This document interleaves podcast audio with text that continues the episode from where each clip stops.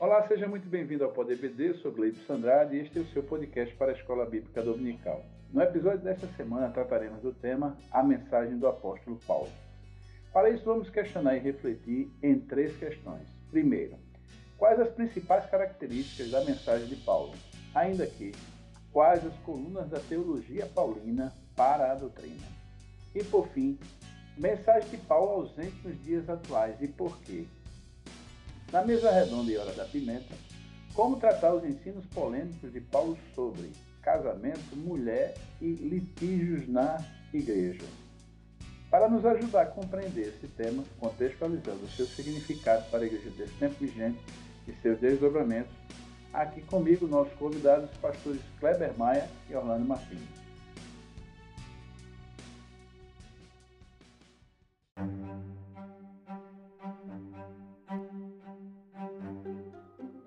Pai do Senhor, seja muito bem-vindo, pastor Kleber Maia, meu companheiro de todas as edições, e pastor Orlando Martins. Pastor Orlando Martins, seja muito bem-vindo. Eu já peço ao pastor Orlando Martins suas considerações iniciais sobre esse tema, pastor Orlando. Olá, pastor Gleibson, pastor Kleber, cumprimento também os nossos ouvintes com a paz. Tema muito importante, onde nós vamos poder observar lições da vida e ministério do apóstolo dos gentios para a igreja de Cristo. Ah, o mundo do apóstolo Paulo. O apóstolo Paulo ele tem muitos aspectos importantes para realmente contribuir com a nossa vida. O apóstolo Paulo foi um baluarte da fé cristã, foi aquele que no início da fé contribuiu com a legitimidade das grandes doutrinas bíblicas os escritos paulinos influenciaram as doutrinas cardeais da fé cristã, porque a construção da nossa teologia enquanto igreja é muito paulina. Inclusive, né, estamos hoje no dia 26 de outubro, no dia 31 temos a reforma protestante, e o pilar da reforma protestante é a justificação pela fé. Logo, é uma doutrina também muito abordada pelo apóstolo Paulo. Portanto, Realmente o apóstolo dos gentios tem muito a nos ensinar através de todo o seu entendimento da sua cultura, do seu conhecimento e principalmente da sua espiritualidade. Muito bem. Pastor Kleber, que dizer desse tema? Já estamos na quinta lição e vamos especificar exatamente a mensagem do apostolado de Paulo. Isso mesmo, Pai do Senhor, Pastor Gleibson, Pastor Orlando Martins, todos os ouvintes do Pod EBD, uma alegria poder aqui chegar a mais um episódio, agora com a quinta lição sobre a mensagem do apóstolo. Nós temos pouco registrado das pregações de Paulo, né? não mais do que duas ou três pregações, mas temos muito registrado dos seus escritos. Então, por isso, nós podemos conhecer da, da, daquilo que ele pensava, daquilo que ele ensinava e como é importante essa função do apóstolo de ensinador, de doutrinador para a igreja cristã, como bem ressaltou o pastor Orlando. De fato, foi um instrumento usado por Deus, alguém que já tinha um vasto conhecimento da lei e também da filosofia dos escritos do seu tempo, e Deus usou todo esse conhecimento, adicionando-lhe muita revelação, para que ele fosse esse agente de, de organização da doutrina cristã. E hoje nós vamos então pensar aí sobre o que é o cerne desta doutrina e a importância disso para a igreja em todos os tempos. Muito bem. Pastor Kleber, me permita a nossa primeira questão, é, exatamente trata de quais as principais características da mensagem de Paulo, Pastor Kleber. Muito bem, nós podemos pensar que, o, como o nosso comentarista coloca, Cristo, sem dúvida alguma, é o ponto central da doutrina de Paulo, da teologia paulina e Cristo sendo apresentado como aquele que morreu e ressuscitou para se tornar o Salvador de todos os homens. A morte de Cristo ou a cruz de Cristo, né, está bem no centro da mensagem paulina. Ele vai mostrar que Cristo morreu, mas nunca apenas a morte de Cristo é ressaltada, mas sempre o destaque de que Cristo morreu, porém ressuscitou ao terceiro dia. O, o, o Cristo que Paulo prega não é apenas um Cristo sofredor, mas um Cristo que pagou o preço, preço pela humanidade, porém venceu a morte, é um Cristo vencedor e que, portanto, com essas características, ele se apresenta como Salvador do mundo. Falando aos judeus, ele ressalta o papel de Cristo como o Messias, que cumpre as profecias do Antigo Testamento. Falando aos gentios, ele ressalta também o Cristo que ressuscitou dentre os mortos, que venceu a morte. Inclusive, no Areópago, ele diz que é exatamente essa característica, aquele que ressuscitou dos mortos, que se apresenta como o juiz de toda a humanidade, o salvador de toda a humanidade. É importante lembrar também que Paulo apresenta um Cristo que morreu por todos os homens. Ele não não deixa de destacar que Cristo morreu pela igreja, se entregou por ela, como ele fala aos Efésios, mas ao mesmo tempo um Cristo que morreu por todos os homens. Só que essa morte de Cristo por todos os homens, ela tem que ser recebida pela fé.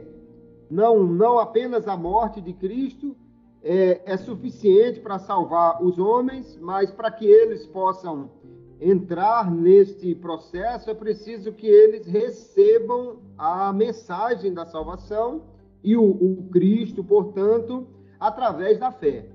Nunca Paulo fala de um Cristo que morreu para automaticamente salvar alguém, mas sempre ressalta que a salvação é pela fé, porque é pela fé que o homem chega a esse processo de união com Cristo.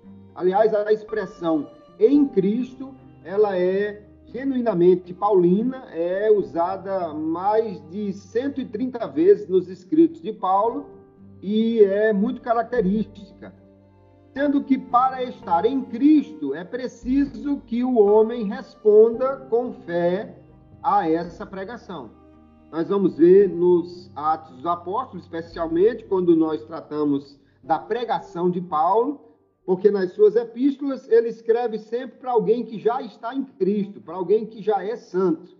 Mas em Atos nós vemos ele pregando também para pessoas que ainda não estão em Cristo. E ele sempre ressalta que alguns ouviram e creram, porém outros não creram e rejeitaram a mensagem. Esses, portanto, não recebem os benefícios da morte de Cristo, porque a resposta de fé ela é necessária para que o homem seja salvo. E outra questão importante de nós ressaltarmos é que sempre que Paulo fala da morte de Cristo e do estar em Cristo, ele também fala da novidade de vida que tem esse que está em Cristo. Nunca Paulo fala de alguém que está em Cristo e continua vivendo da maneira como vivia antes de estar em Cristo. Então, nós vemos, por exemplo, 2 Coríntios 5 e 15, ele diz: Ele morreu por todos, para que os que vivem não vivam mais para si, mas para aquele que por eles morreu e ressuscitou. Então nós temos aí a morte de Cristo, a sua ressurreição, a resposta de fé que é necessária, mas aqueles que estão em Cristo, eles agora têm uma nova vida, eles são novas criaturas. Então é importante nós pensarmos nisso, porque sempre nas suas epístolas o apóstolo fala da morte de Cristo da salvação, especificamente em algumas como Romanos, Gálatas, Efésios, porém ele sempre fala daqueles que estão em Cristo tendo uma nova vida, ou seja, há uma implicação de estar unido a Cristo pela fé. Isso faz com que necessariamente o homem tenha uma nova vida em Cristo, e essa nova vida ela só é possível pelo poder do Espírito Santo para dar uma nova vida ao crente, espírito que está agora presente em cada crente e mas que no entanto deve ser buscado, deve se andar no espírito, deve se viver no espírito. Então nós vemos que em Paulo a, a morte de Cristo, a soterologia, é, está sempre ligada à ética cristã, ao viver em Cristo e, e a nova forma de viver, e ao poder do Espírito Santo para essa nova vida. Porque há uma implicação de estar unido a Cristo pela fé, que é ser também um templo do Espírito Santo, que agora vai modificar a nossa maneira de viver já que não somos mais donos de nós mesmos, mas pertencemos àquele que morreu para nos comprar e ressuscitou para garantir os benefícios da salvação. Importante verificar que Paulo vai falar da salvação como sendo algo que já aconteceu, e aí esse, essa obra passada da salvação já está garantida. Cristo morreu, os pecados foram perdoados, nós fomos justificados, ele vai falar de uma obra futura da salvação, que é a, a, a nova a glorificação, o novo corpo, a ressurreição dos mortos em glória, essa parte também já está garantida por Deus. Mas no que diz respeito ao presente da salvação, é preciso que o crente viva de acordo com a fé que recebeu e permaneça em Cristo para que ele possa, então, conduzir-se dessa, dessa forma e não ter reprovado. O próprio apóstolo diz que ele lutava né, para pregar aos outros que eles fossem aprovados e ele próprio não ser reprovado na fé, o que mostra que Cristo, de fato, é o centro dessa pregação, porém, o homem precisa responder a ela e uma vez havendo respondido a uma necessidade de se entender as implicações de estar unido a Cristo pela fé, essas coisas então são o, o cerne da mensagem paulina, sempre girando em torno de Cristo, porém com essas diversas implicações para aquele que une-se a Cristo pela fé. Muito bem. Pastor Orlando, que é que se pode complementar, além dessa boa e ampla resposta? Eu lembrei aqui, pastor Orlando, antes do seu comentário, é, de fazer uma, uma, um, uma, verificação no texto, né? o pastor Kleber citando o, exatamente o capítulo 13 de, de, Atos, a gente se depara com, com o primeiro instante o apóstolo Paulo é, pregando, né? não, não, só ele, mas é, gozando, até foi o fruto do, de uma, de uma da nossa lição passada, junto com Barnabé e João Marcos, pregando em sinagoga para possivelmente judeu ou neoconversos judeus, né? É, e, e não deve ser uma coisa fácil uma mensagem de pregar Cristo crucificado numa sinagoga fora da, vamos dizer assim, fora do espaço é, naturalmente do solo judeu. Pastor Orlando? O pastor só vou dar um complemento então aqui do que o pastor Kleber nos explicou, né, sobre o tema muito amplo e muito importante da mensagem de Paulo. A essência da mensagem de Paulo é cristocêntrica, né? Nós estamos numa cultura antiga, nas culturas onde nós temos é, de modo ampliado a busca pelo hedonismo, que é a busca da espiritualidade pelo prazer, a busca pelo asceticismo, que é a famosa iluminação interior, onde a pessoa busca, entende que deve, através de muitas disciplinas, tentar buscar alguma paz interior. Contudo, o apóstolo Paulo vai na contramão de todos esses aspectos. Ele apresenta Cristo como a resposta para todos os dilemas filosóficos do seu tempo. Tanto o hedonismo que é um, é um, é um dos aspectos da filosofia grega, tão tratado pelos grandes filósofos gregos, como também o asceticismo, que era fato comum nas grandes religiões mais antigas, inclusive do tempo do apóstolo Paulo, aonde uns entendiam que deveriam buscar as coisas espirituais por meio do prazer. Os outros entendiam que para a busca das coisas espirituais deveria se desprover de qualquer aspecto é, de busca das coisas, por exemplo, da vida, né? Ou através das coisas financeiras ou através de uma de ter algum tipo de satisfação na vida. O apóstolo Paulo não entra nem no extremo nem no outro, mas ele apresenta Cristo como a saída. Quando, pois, ele escreve na Epístola aos Colossenses, capítulo 2, dos versículos 20 ao 23, que está escrito assim: Se, pois, estáis mortos com Cristo quanto aos rudimentos do mundo, por que vos carregam ainda de ordenanças, como se vivesseis no mundo? Tais como não toques, não proves, não manuseis, as quais estas coisas todas perecem pelo uso, segundo os preceitos e doutrinas dos homens as quais têm, na verdade, alguma aparência de sabedoria em devoção voluntária, humildade e indisciplina do corpo, mas não são de valor algum, senão para a satisfação da carne. Contrariando a ideia de que o sofrimento carnal traz paz espiritual, o apóstolo Paulo afirma que tais práticas não produzem o real proveito espiritual, mas somente uma breve satisfação pessoal. Então, como o apóstolo Paulo apresenta Cristo como a saída para todos os dilemas da sociedade do seu tempo, ele já está incluindo os religiosos daquele momento. Dentro do judaísmo havia muitas regras, muitas leis, muitos aspectos dogmáticos, morais, que, era, que eram perpetuamente ensinados pelos judeus ao longo dos séculos. Mas quando o apóstolo Paulo ele apresenta a mensagem de Cristo, ela vai na contramão. Ela não é uma mensagem puramente legalista, mas é uma mensagem de que somente em Cristo e sem algo a mais nós já temos a nossa satisfação.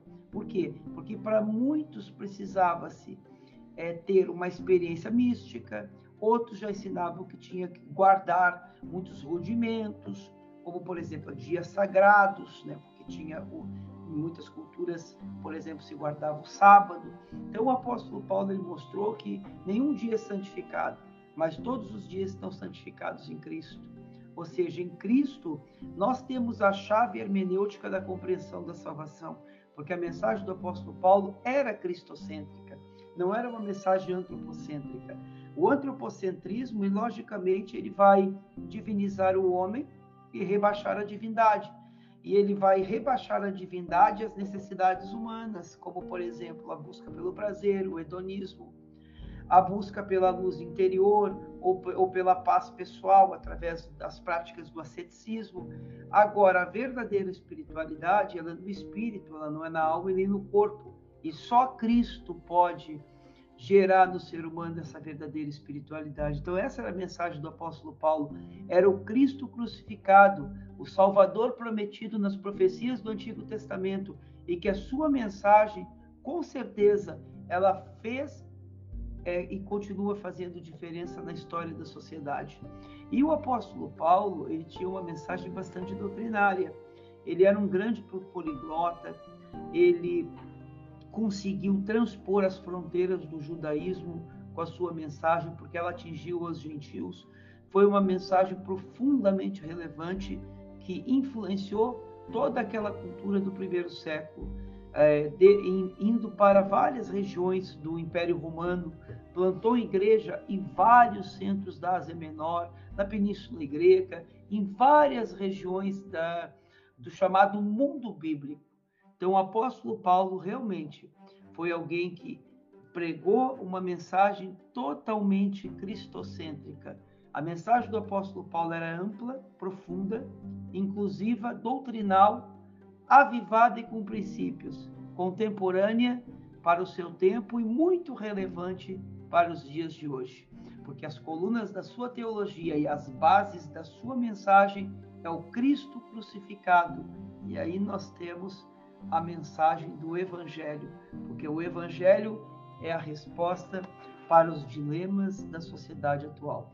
E o apóstolo Paulo tinha uma mensagem muito relevante para o seu tempo, porque ele conhecia profundamente a filosofia grega e também possuía, é, conhecia profundamente a religião do judaísmo.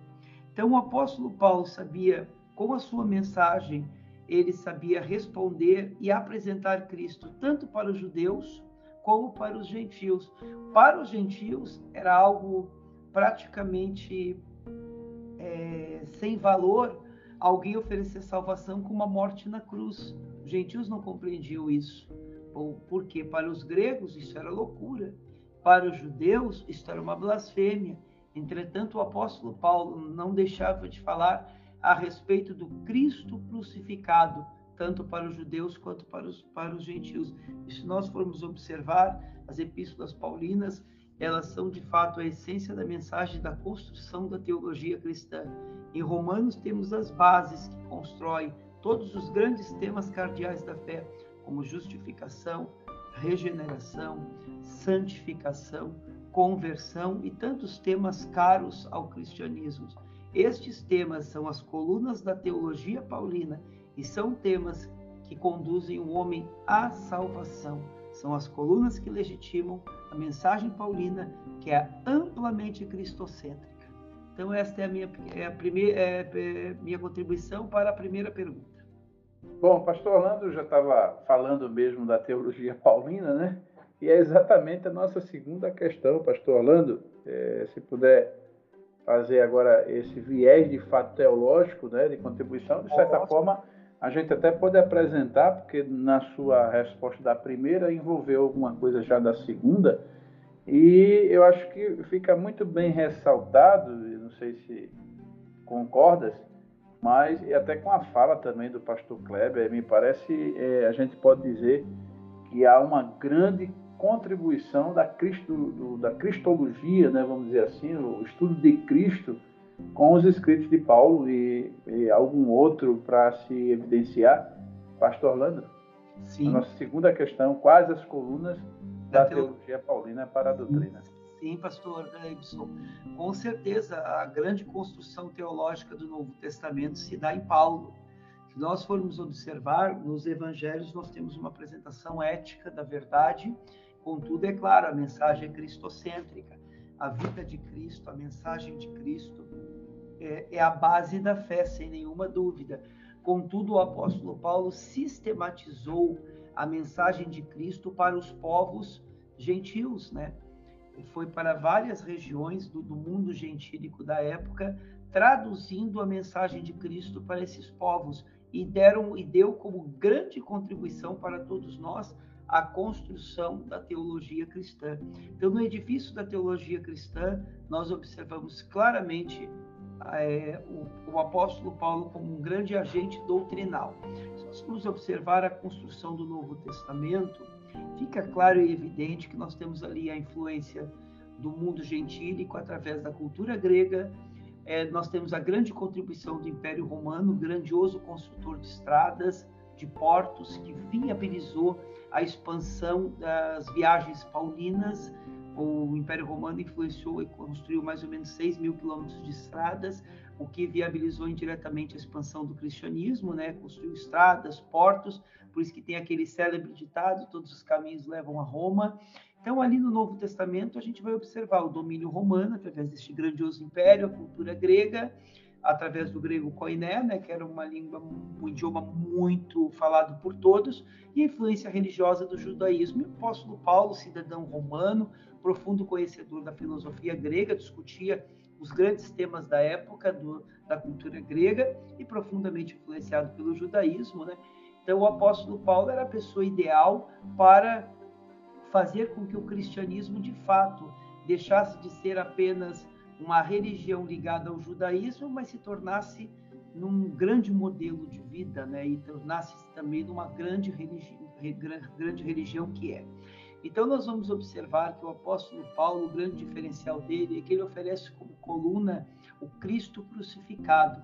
Enquanto os gregos discutiam muito temas voltados para a sabedoria, para a sabedoria, para a política, para a oratória. Daí surge é, grandes contribuições da cultura grega né, para a política, para a retórica, para a oratória, para o debate, para a dialética, enfim, vários aspectos positivos que contribuíram com a história da humanidade, mas que não produzem salvação. Produzem conhecimento, sim, podem contribuir com a nossa vida em muitos aspectos, sem nenhuma dúvida, mas não possuem fórum de salvação. É como, por exemplo, as práticas do asceticismo. Elas têm o seu valor em alguma piedade, em algum aspecto de proveito de disciplina pessoal. No campo da disciplina pessoal, tudo bem, contribui, mas não produz salvação. É como, é como o hedonismo. É, podemos, de modo moderado, é, não ser contra o prazer. O problema é que quando se alia, ou se funde, ou se relaciona o prazer com a espiritualidade e, se, e diz que isso é um caminho de salvação.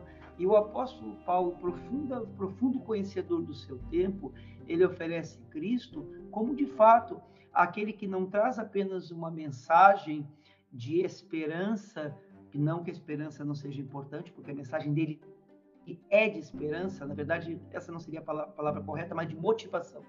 O apóstolo Paulo não apresenta apenas um Cristo que nos motiva, mas sim apresenta um Cristo que nos gera esperança no aspecto da salvação. Por quê? Porque quando ele morreu na cruz do Calvário, a cruz foi um instrumento de salvação. A cruz foi um instrumento de mudança, pois foi ali na cruz que Jesus Cristo morreu e depois foi e depois ressuscitou.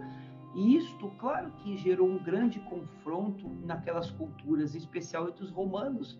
Os romanos jamais aceitariam que um judeu lá da menor província, de uma das províncias mais insignificantes do Império Romano, que um judeu vindo daquela província fosse o salvador do mundo, até porque nos evangelhos está, está escrito que Jesus é a luz do mundo, mas naquela época Roma era apresentada como o luzeiro do mundo.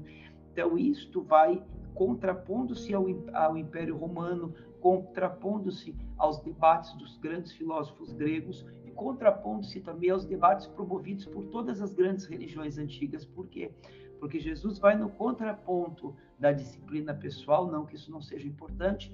Jesus Cristo vai no contraponto do hedonismo, não que não tenha algum valor, e Jesus Cristo vai no contraponto de muitos modelos filosóficos que podem ter importância, mas nada disso produz salvação.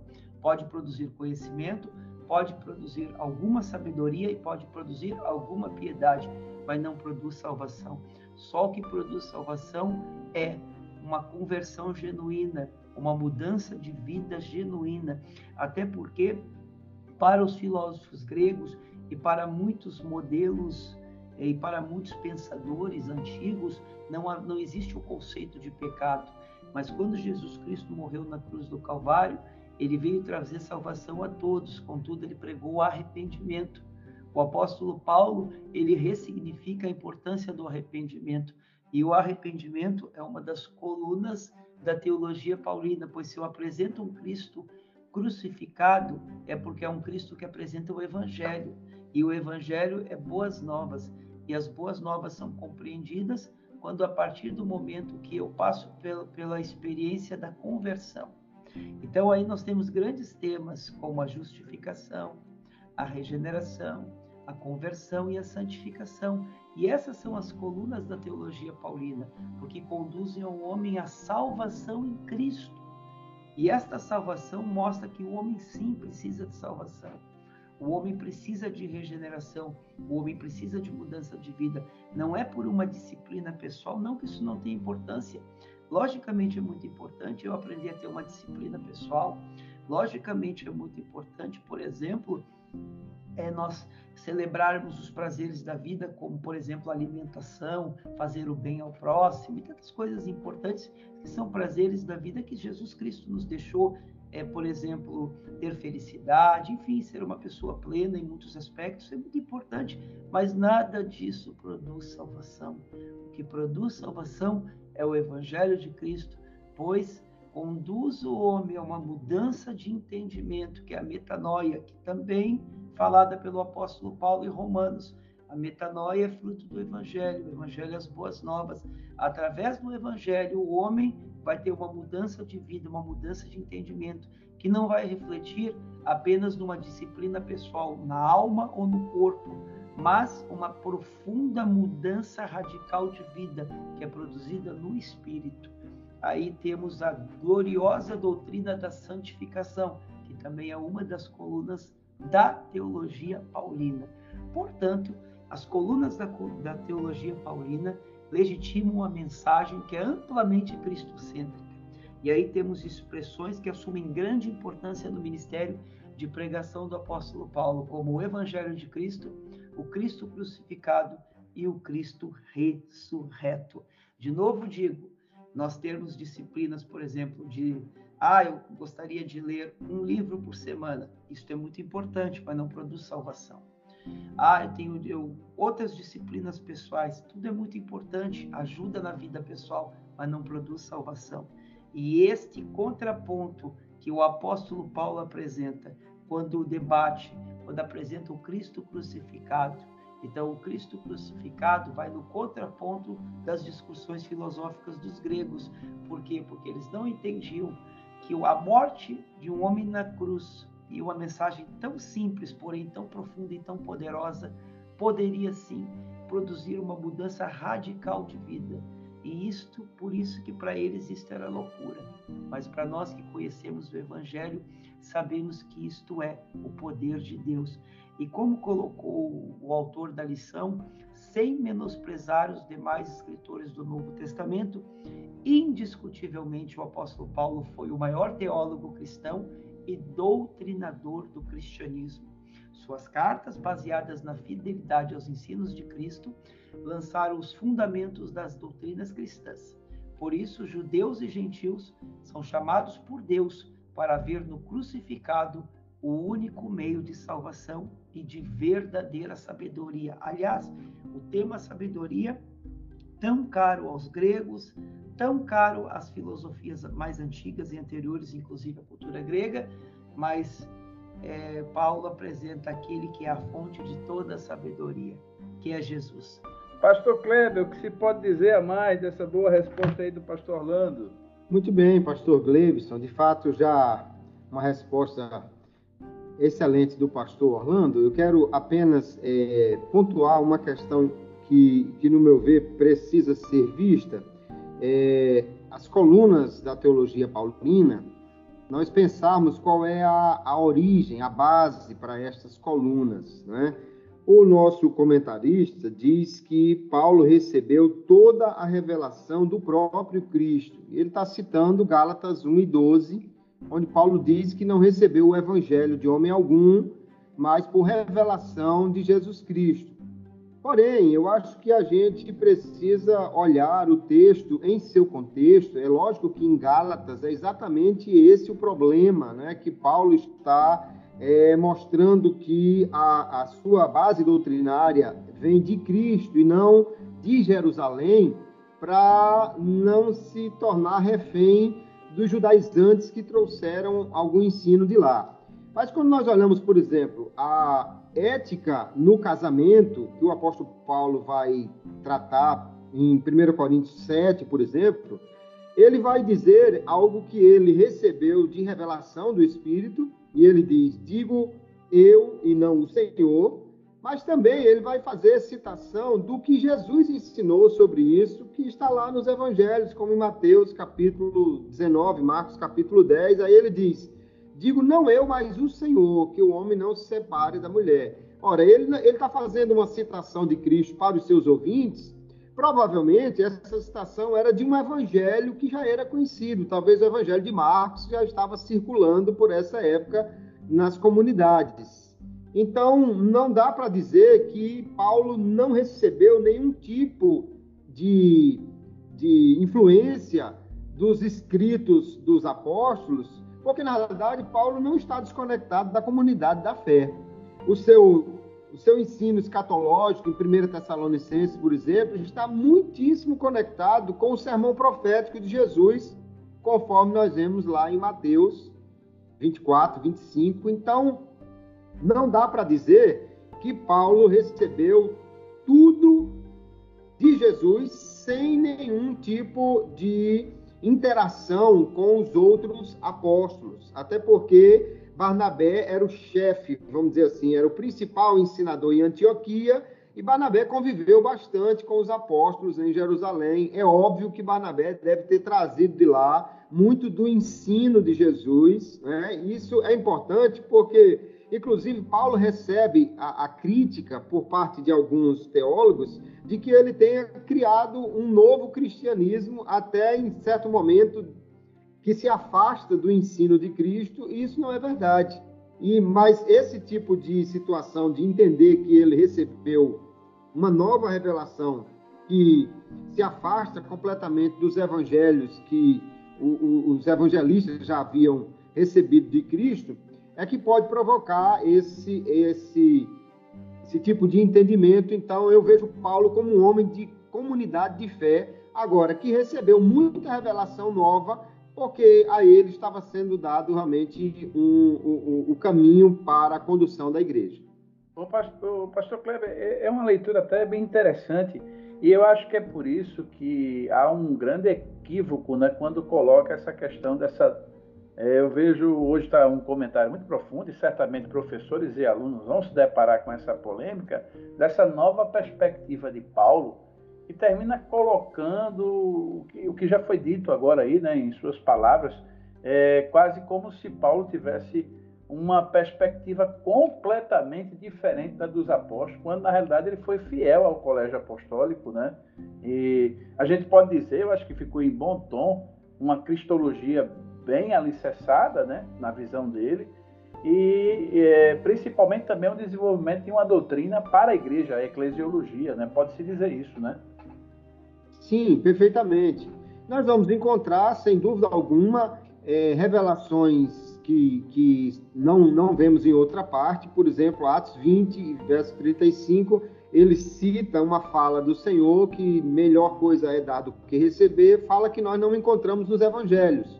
O que não quer dizer que também é outro tipo de, de conteúdo, de, de falas de Jesus que circulavam na, na, na, através de uma tradição oral do próprio cristianismo, não quer dizer que isso não existia já na igreja, porque isso era comum naquela época, não é? Mas mesmo supondo que isso foi revelação dada exclusivamente a Paulo, mas em muitos outros pontos nós vamos ver que Paulo vai falar de coisas que o Senhor já tinha ensinado, mas ele se depara também com muitos problemas novos nas igrejas onde o Espírito vai lhe dirigir para tratar esses problemas.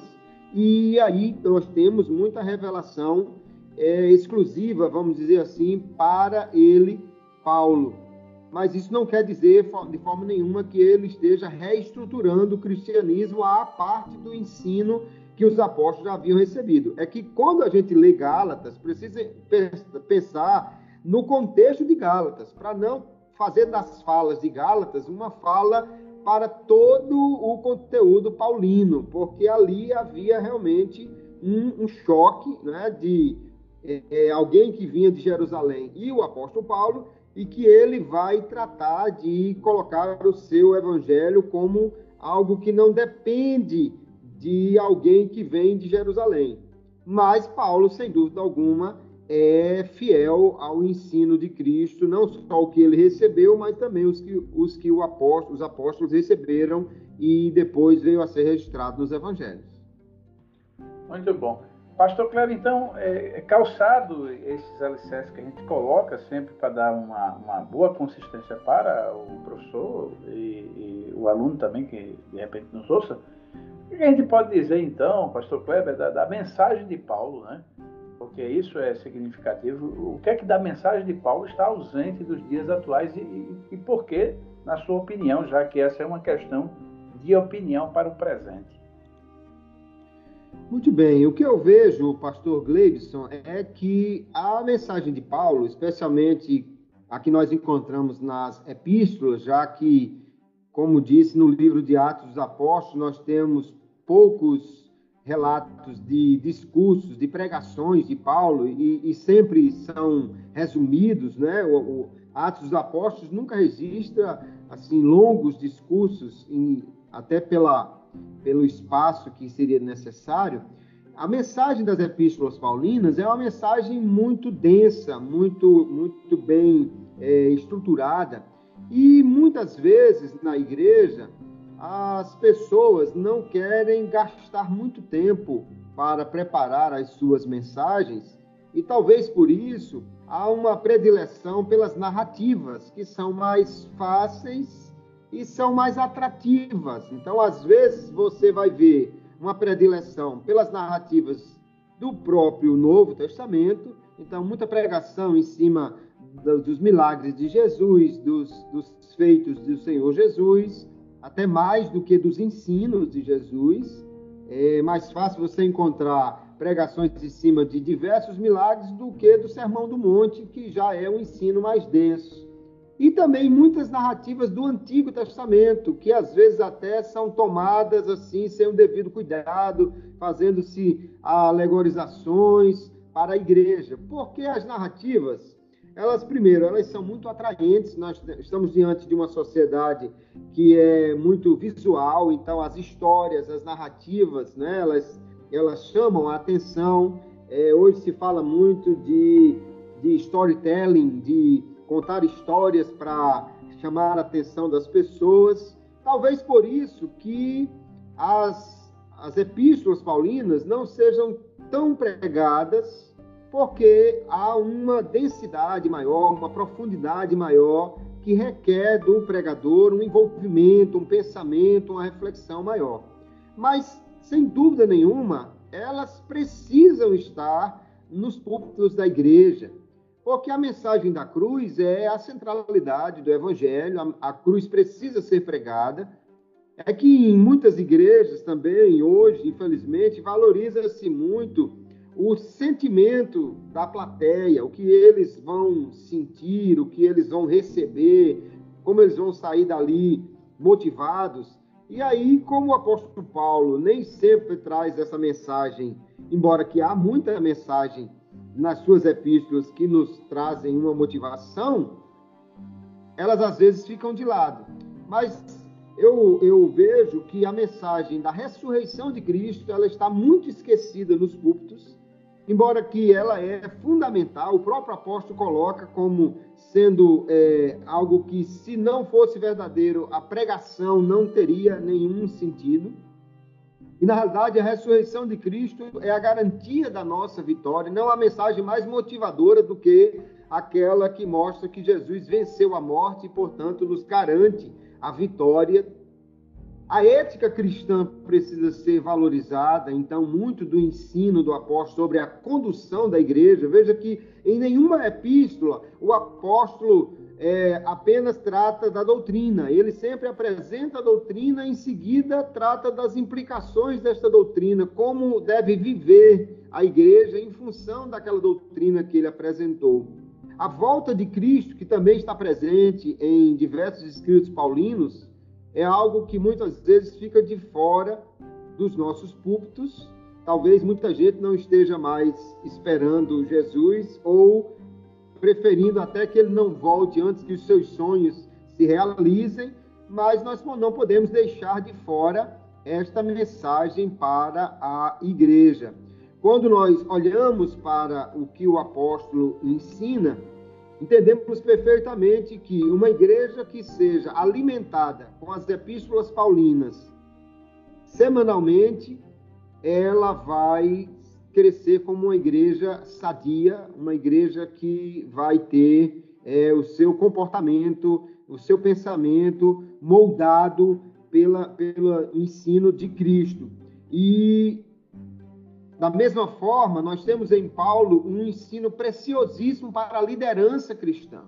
Nós temos epístolas pastorais, né, que vão ser dirigidas especificamente para a liderança cristã, e que todo líder precisa não somente ler, mas observar o ensino de Paulo. Adiante, em outras lições, nós vamos falar de Paulo como mentor, Paulo como alguém que, que produziu é, uma nova geração que desse continuidade a, ao seu ensino, e essas coisas nós vamos encontrar nas epístolas pastorais. Então, não dá para ficar sem Paulo no púlpito, nós precisamos trazer a mensagem paulina e deixar um pouco é, de lado, vamos colocar assim, a, a, a, a preguiça e mergulharmos no, em textos mais densos, usarmos aí muita literatura que há disponível para entendermos melhor o pensamento paulino e trazermos essa mensagem para a igreja. Eu creio que, basicamente, não há nenhuma das demandas da sociedade atual que não encontrem em Paulo um ensino para ela. É, eu, eu fiz uma, há anos atrás uma especialização é, em teologia do Novo Testamento e o meu trabalho final vai falar sobre a ética no trabalho, as relações trabalhistas no ensino do apóstolo Paulo, o, um assunto tão, tão atual né, de, de relações no trabalho e que o apóstolo Paulo já trazia aí um grande ensino, não só sobre é, a, a, o, o, que o trabalho é para o crente, mas como ele deve se comportar no seu trabalho. Veja que é um assunto que já encontramos aí nas epístolas paulinas, portanto, não dá para ficar sem a mensagem de Paulo para a igreja de hoje. Precisamos sempre resgatar esse ensino precioso. Muito bom. Pastor Orlando, que dizer dessa terceira questão, já bem amplamente explorada, e me vem até à mente aqui, pastor Kleber falando, é, tem também a questão do, dos conflitos e de perfis de, de, de, gerações. Me parece que algo a contribuir de maneira negativa é que nós estamos vivendo uma geração muito de bate-pronto, é, até, fala-se até no, no, na expressão em inglês fast food, né? E termina levando esse comportamento também para o seio da igreja, e de como a mensagem é pregada, o que está o que está ausente da mensagem de Paulo é, para os dias atuais e por quê, Pastor Orlando? Complemente aí.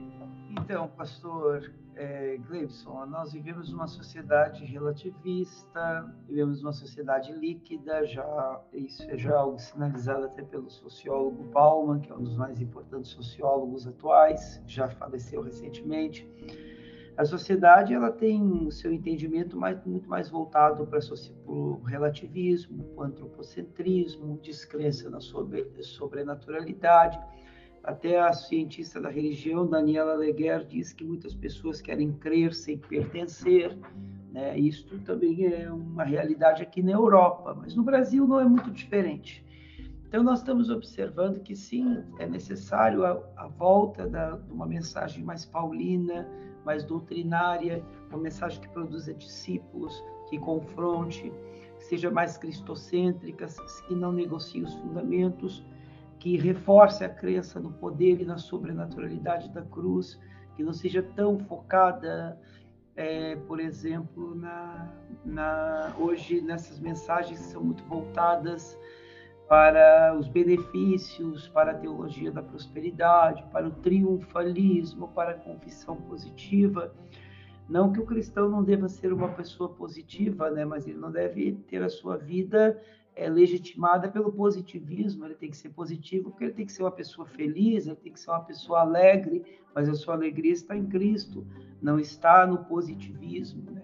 E infelizmente a teologia da prosperidade transformou Cristo no grande mágico no qual todos os tesouros da prosperidade e da riqueza material estão escondidos na sua cartola, mas Jesus Cristo na Bíblia não é apresentado dessa forma.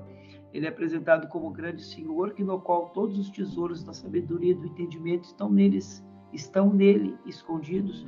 E esta é a mensagem do apóstolo Paulo, é um resgate de uma mensagem do evangelho puro, do evangelho cristocêntrico e do evangelho que nos conduz para a nossa suficiência em Cristo que nós não somos suficientes em nós mesmos, mas só em Jesus Cristo que nós somos suficientes.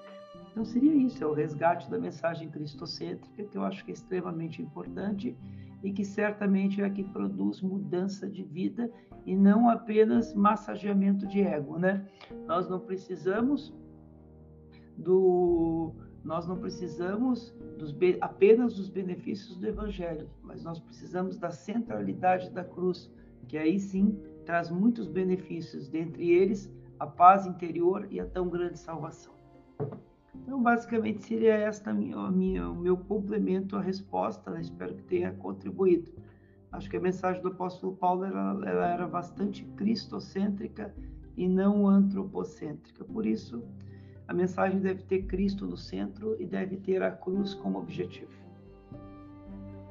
Bom, chegou a hora da mesa redonda e hora da pimenta com a seguinte questão: Como tratar os ensinos polêmicos de Paulo sobre casamento, mulheres e litígio na igreja? Muito bem, pastor Gleibson. quando nós estamos pensando aí sobre os ensinos do apóstolo Paulo, que muitas vezes são tidos como polêmicos, o que nós precisamos, antes de mais nada, é entender o contexto em que aquela revelação e aquele ensino estão sendo dados. Porque é no contexto que nós vamos encontrar o sentido da sua resposta. Quando, por exemplo, olhamos para 1 Coríntios capítulo 7, o apóstolo Paulo não está ensinando sobre a mulher deve ou não se separar do seu marido, ou seja, a pergunta não é o crente deve se divorciar ou não. A, a questão é quando um crente é casado com um não crente, ele precisa terminar por um fim a esse casamento pelo outro não ser crente, já que o próprio apóstolo vai enfatizar que o crente deveria unir-se a uma pessoa que não tivesse um jugo desigual, e a resposta do apóstolo vai ser que o crente deve continuar casado com o não crente se ele não quiser se apartar. Essa diferença de fé não deve ser algo para pôr fim ao casamento. E assim, cada ensino do apóstolo precisa ser entendido no contexto, dentro daquilo que ele está tratando, porque essencialmente epístolas como Gálatas, 1 2 Coríntios, são epístolas é, que foram enviadas para resolver problemas, né? Então não há ali uma, uma, uma resposta que caiba em qualquer contexto, mas sempre uma resposta que é para aquele momento. E aí entender os princípios que estão sendo ensinados aí e aplicar esses princípios. É assim que nós poderemos então trazer esse ensino de Paulo. No momento agora da mesa redonda, ou após ouvir as ponderações e muito boas colocações do pastor Kleber Maia, eu sigo a sua linha de pensamento que é bíblica, teológica e muito equilibrada. Apenas lembrando então, como pontuou o pastor Kleber Maia, que devemos analisar toda a situação polêmica, todos os temas, os temas apresentados, à luz do seu contexto, compreender que quando os textos bíblicos foram escritos, as cartas paulinas foram endereçadas para a resolução de situações do momento, ou seja, de temas pontuais, de acontecimentos e de assuntos que o apóstolo Paulo estava orientando. E para a aplicação, como colocou o pastor Kleber Maia, devemos então aplicar os princípios, ou seja, Sempre quando fazemos uma leitura do texto bíblico, devemos lembrar sempre de compreender o seu contexto, compreendendo o contexto histórico, social, geográfico e cultural, e nesse tema especial que foi apresentado aqui na mesa redonda, então devemos aplicar os princípios. Portanto, concordo plenamente com as sábias palavras que foram colocadas aqui pelo pastor e professor Kleber Maia. Também agradeço pela oportunidade ao pastor Gleibson por, tar, por ter mais uma vez nos dado a oportunidade de participar aqui do Pod EBD. Eu quero, antes de mais nada, agradecer a Deus por mais um episódio, poder chegar aqui, participar, trazer a minha contribuição essa lição que é muito rica, muito edificante. Louvar a Deus pela vida do pastor Gleibson, do pastor Orlando, a companhia sempre agradável deles me estimula a continuar também cada dia avançando na fé e, e produzindo para o reino de Deus. Deixar aqui um grande abraço para todos os ouvintes do Pod EBD, os professores e alunos que tenham todos uma aula excelente e que a partir desta lição possam refletir e até aplicar cada vez mais o ensino de Paulo às suas vidas. Quanto à dica pedagógica, sem dúvida nenhuma, nós estamos tratando hoje de um assunto que deve ser sempre revisto. Qual é o ponto central, qual é o, o, principal assunto de que eu tenho tratado nas minhas pregações, nos meus ensinos, na igreja.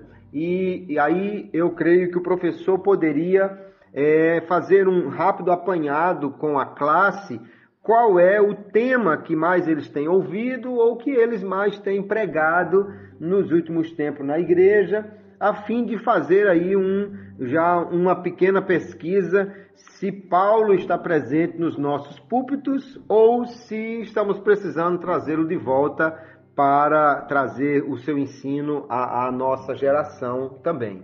E Deus abençoe a todos e que tenham uma escola abençoada no nome de Jesus.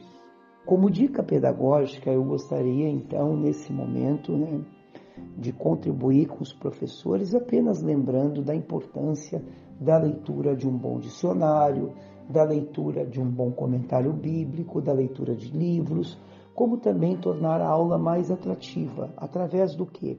Através de um quadro, através de um retroprojetor, através de dinâmicas de grupo, grupos de discussões, ou se a aula for ministrada em formato de palestra, que boa parte dos professores acabam ministrando, é privilegiar uma, uma aula com profundidade, contudo sabendo aplicar, sabendo explicar bem o contexto e tendo um conhecimento profundo de tudo aquilo que está sendo ensinado.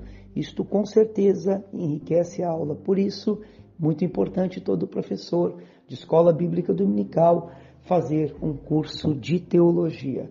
Foi um prazer participar então aqui deste momento e do Pod EBD. Que Deus abençoe a todos. Bom, eu quero agradecer de coração aos pastores Kleber Maia e Orlando Martins, generosa cooperação e a cada ouvinte do Poder BD que nos prestigiou, a você que tem até participado, lembrando que você tem o nosso site www.podebd.com.br, lá na, na opção de contato tem o nosso WhatsApp, que você pode mandar o seu áudio com a pergunta para o próximo episódio e participar do nosso próximo episódio, tá bom? Quero reforçar a gratidão a todos e me despedir de cada um com a paz do Senhor. A paz do Senhor, Deus abençoe. A paz do Senhor.